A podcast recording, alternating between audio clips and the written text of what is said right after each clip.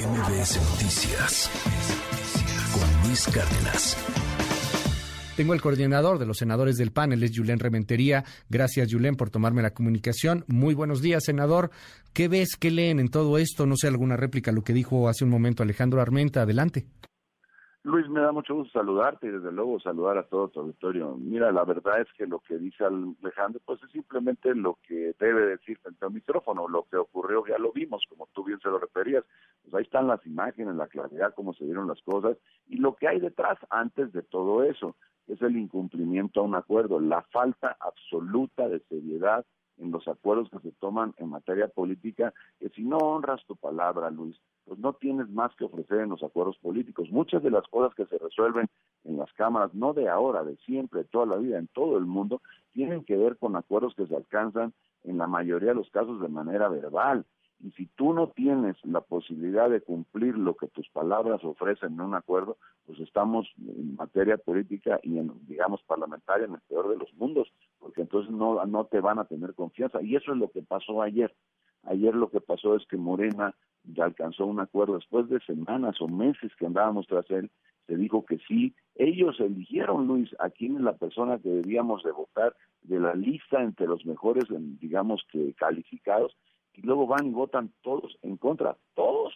La verdad es que es una tomadura de pelo, es una falta de respeto, es una maquinación simplemente para provocar a la, a la oposición. Y bueno, pues justamente resultó eso, porque pues obviamente todas las senadoras y los senadores pues muy molestos, pues eh, sin, que haberlos puesto de acuerdo, porque ya no era esa la estrategia, pues simplemente se tomó la tribuna y ahí sigue, tomada la tribuna, quién sabe hasta cuándo. Eh, las, eh, las mujeres que estaban ahí protestando, este grupo feminista, nunca toma la tribuna, ¿o sí? O sea, ellas nunca están ahí. No, no, no me refiero a ellas, no, claro que sí, no. digo nada más para aclarar por lo que decía Alejandro Almenta hace un rato y para, pues ahora sí que tener todo el contexto muy claro. O sea, quien toma la, tribuna son los senadores, como siempre ha pasado y como pasaba antes cuando hoy la 4T era oposición. En fin, es una práctica relativamente común, inclusive en el Parlamento en el mundo. Sí, es una práctica pues de protesta ante situaciones como esta.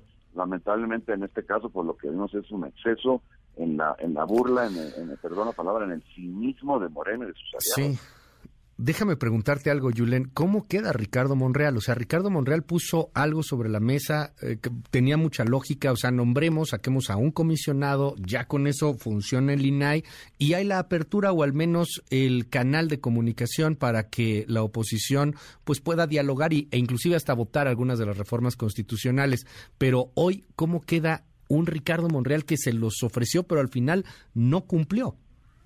Muy desgastado, Luis, por decirlo lo menos, muy desgastado porque cómo podríamos en este momento alcanzar acuerdos o pretender alcanzar acuerdos con alguien que claramente, a ver, es que se, se dio tan tan tan obvio, tan claro el, la burla que pretendieron hacer y bueno, el cumplimiento, el incumplimiento del acuerdo, pues que cómo sentarte eh, o cómo querer, porque sentaron lo haremos, estamos obligados a ello, pero cómo creer que lo que se alcance en un acuerdo en una mesa de coordinación política, que por cierto queremos que se convoque para hoy, antes de la sesión, pues cómo podríamos alcanzar ese acuerdo. Sin embargo, hay que intentarlo, porque a ver, ellos mismos dijeron quién debía hacer la propuesta y simplemente votan en contra, pues entonces, ¿de qué se trata? Ya no es una cuestión de un nombre. Entonces, lo que estamos hablando es una clara intención de darle la espalda en materia de transparencia de tapar la corrupción en este en este país de este gobierno que por cierto está rebasada por todas las áreas del gobierno.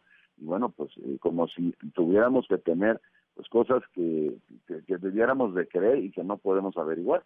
El presidente hoy hace alusión al INAI hoy hoy mismo ya, regresando de su convalecencia que por cierto qué bueno que así haya sido. Dice es un el INAI es un órgano que ha sido un bueno para nada o sea, simplemente desechando y desechando por tierra cualquier aportación que haya tenido la transparencia en este país. Quizá le duele alguna de las investigaciones que se han podido lograr a partir de la exigencia del INAI a diferentes dependencias del gobierno federal. Dime eh, algo, Julen. Ya, ya habló el presidente, está criticándolos, obviamente. Regresa el presidente de la República, este, regresa con todo, por cierto. Ya, ya se ve pues muy recuperado de COVID y acaba de criticar el asunto, se fue contra los legisladores que toman la tribuna. Escuchemos.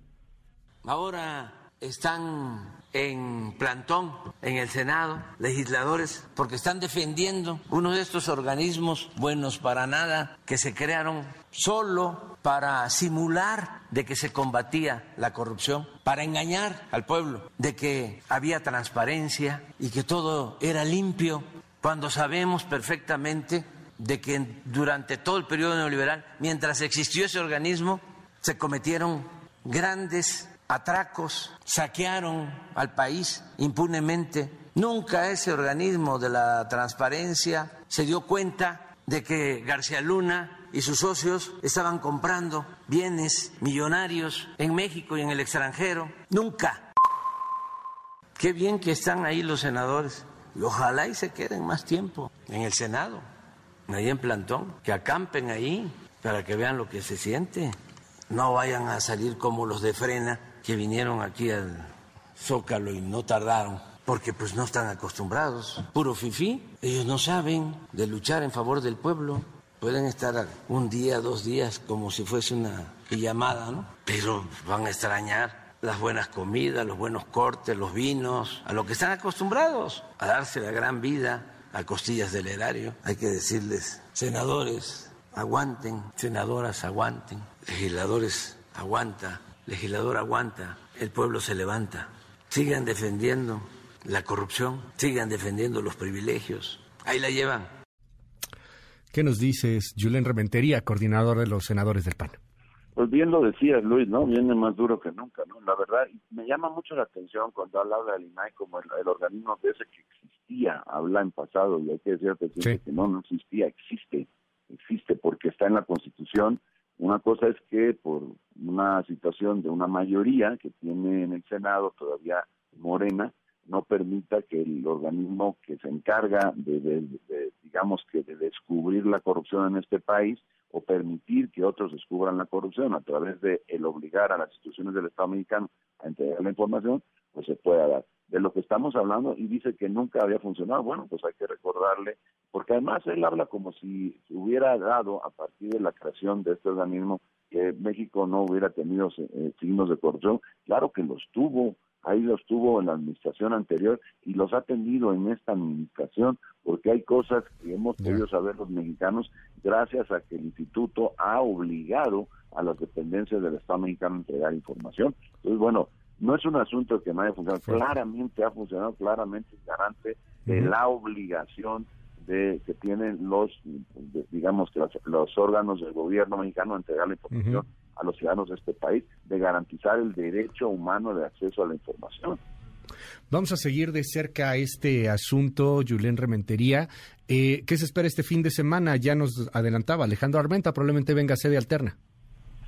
Pues mira, se habla de eso, se habla de, la, que no quieren hacer en la, en la en el piso 14 de la Torre de Comisiones, hay un edificio adyacente al, al Senado. La verdad es que no se sabe, no hay certeza, quizás sea solamente un distractor y se vaya a otro lado. Pues nosotros haremos lo que esté en nuestras manos hacer. Nosotros tenemos que cumplir con la obligación de defender a INAI. Y por cierto, es ojalá eh, le depare un buen destino a esto en la Corte, porque está un asunto sin resolver en la Corte, promovido precisamente por los comisionados del INAI, para que pueda sesionar válidamente. La verdad es que pareciera por las palabras del presidente que él está dispuesto a extinguir el, el, pues el organismo y a no permitir que se dé el nombramiento de nadie, pues de aquí a que él esté en el gobierno, pareciera por sus palabras que eso es lo que debemos de sacar como conclusión. Triste, porque la verdad los mexicanos deberíamos tener la posibilidad de conocer qué hace Morena con el dinero de cada uno de nosotros, en qué se lo gasta. Y ahí está uh ahí está Dos Bocas, y ahí está el Tren Maya, y ahí están tantas y tantas cosas en el país que no se saben y que deberían de saberse y deberían en todo caso a partir de castigarse a los responsables de los despidos de recursos que se cuentan por cientos de miles en nuestro país. Julián Rementería es el coordinador de los senadores del PAN. Gracias por la comunicación. Muy buenos días, Julián. Al contrario, Luis, me da mucho gusto saludarte y saludar a todos los auditorio. Muy buenos días a todos. MBS Noticias con Luis Cárdenas.